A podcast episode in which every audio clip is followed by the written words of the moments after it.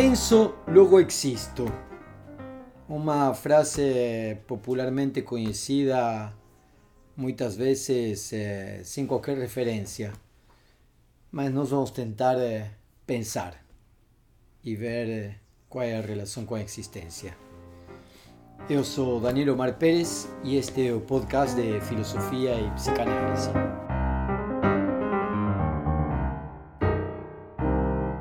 Último episodio nos eh, estábamos nos perguntando por quién soy yo y a partir de ahí comenzamos a indagar eh, a certeza que temos não só do mundo externo, mas também de nós mesmos. E nos conduzimos pela via de René Descartes. René Descartes, de algum modo, eh, se colocava a tarefa de interrogar um lugar a partir do qual poder ter certeza para poder construir uma ciência verdadeira. René Descartes, de alguma forma, pensava que podíamos duvidar de todo, podíamos duvidar do que vemos e também do que sentimos, podemos duvidar também do nosso próprio estado de sonho e de vigília. Como sabemos, no, no sabemos si estamos soñando o estamos acordados cuando estamos soñando. Y aquilo que vemos no é apenas um sonho em algumas situações, mas também não temos certeza de que não deixe de serlo. ¿Cómo sabemos que no estamos locos? ¿Cómo sabemos que no estamos sob efeitos de drogas, lícitas ou ilícitas? E que aquilo que vemos não é apenas uma alucinação ou uma realidade virtual. Se perguntássemos para Descartes, nos anos 1600, quem sou eu? Ele responderia que después de ter examinado todas as posibilidades, debe concluir que em qualquer situação eu penso. Sendo assim, existo. Cogito ergo sum. Penso, logo existo. Esta seria a evidência primeira, a partir da qual poderíamos deducir todas as outras verdades, sino problemático começo de uma sensação confusa. Para poder fundamentar seu raciocínio, Descartes parte do pressuposto de que o bom senso, que é aquilo que, como seres humanos, nos diferencia dos animais, é a coisa melhor distribuída do mundo já que ninguém fica insatisfeito com o que tem. Sempre me perguntei se essa afirmação, a razão é o melhor distribuído do mundo porque ninguém acha que tem pouca, não é apenas um, uma figura irônica, uma frase até sarcástica do, do René Descartes. Ele entende, por bom senso, a faculdade de julgar bem e distinguir o verdadeiro do falso.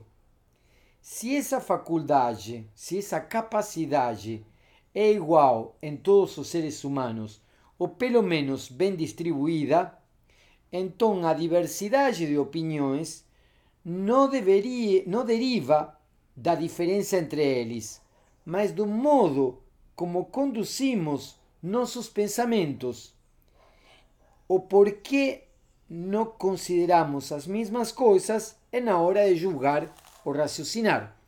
Descartes também sustentava que na filosofia não tem coisa pela qual não haja algum tipo de disputa.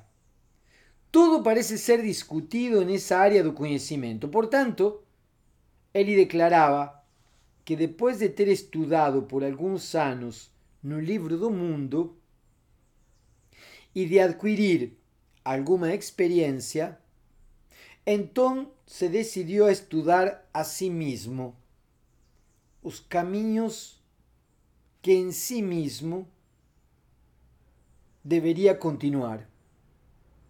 Assim, o próprio propósito de achar um método e um fundamento sólido que garanta a chegada à verdade para qualquer um que almeje usar a razão, Descartes resolve os seguintes preceitos. Resolve seguir os, os seguintes preceitos, inspirados no trabalho dos antigos geómetras, dos antigos geómetras gregos, né? daqueles que nós estudamos na quinta série, inspirados no trabalho dos antigos geómetras que desenvolvem longas cadeias de raciocínio simples e fáceis até atingir as demonstrações mais complexas e difíceis. E aqui cito uma parte do discurso do método, o livro de Descartes. O primeiro era não receber jamais por verdadeira coisa alguma que não se reconhecesse evidentemente, quer dizer, evitar cuidadosamente a precipitação e a prevenção e não abranger nos meus julgamentos nada a mais do que aquilo que se apresenta no meu espírito de modo tão claro e distinto que jamais poderia duvidar. Esse é o primeiro preceito. O segundo é dividir cada coisa, cada uma das dificuldades que examinara em tantas partes quanto fosse possível e necessário para resolver essa dificuldade.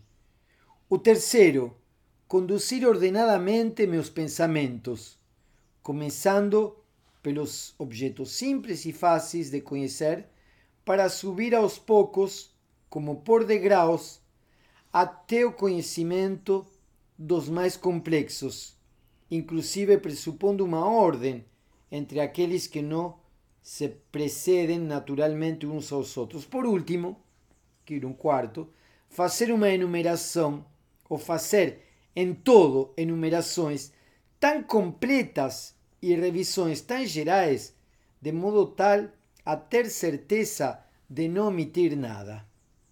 Fim da citação do texto de Descartes. Este método lhe permitiria então seguir a ordem verdadeira e a certeza das regras que os matemáticos também seguem, mas Descartes queria mais. Ele se propôs aplicar o método para encontrar os fundamentos da filosofia. Deste modo, Descartes empreendeu uma investigação sobre a verdade e começou supondo como absolutamente falso qualquer coisa sobre a qual possamos ter a menor dúvida, como por exemplo qualquer tipo de crença, sensação ou pensamento que possa ser confundido com uma ilusão dos meus sonhos. Entretanto, mesmo quando queria pensar que tudo era falso, aquilo que pensava, a falsidade, era necessariamente alguma coisa. Portanto, poderia afirmar que eu sou aquilo que pensa.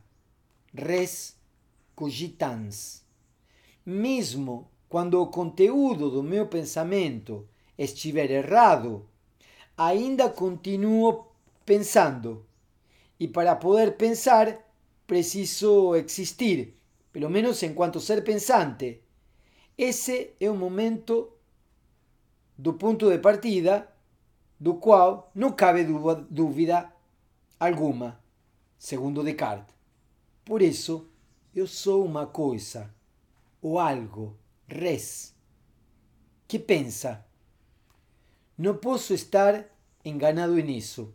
Não posso pensar sem existir de algum modo. Dessa certeza, Descartes deriva que a nossa natureza é algo que pensa é alma independente do corpo. Mas além de demonstrar a existência da alma, Descartes se propõe demonstrar também a existência de Deus e faz isso por meio de duas provas. A primeira pressupõe que eu sou um ser imperfeito que tem a ideia de um ser perfeito, Deus. Mas como do imperfeito não posso derivar o perfeito, então se deriva que de um ser perfeito poderia ter colocado em mim essa ideia de perfeição.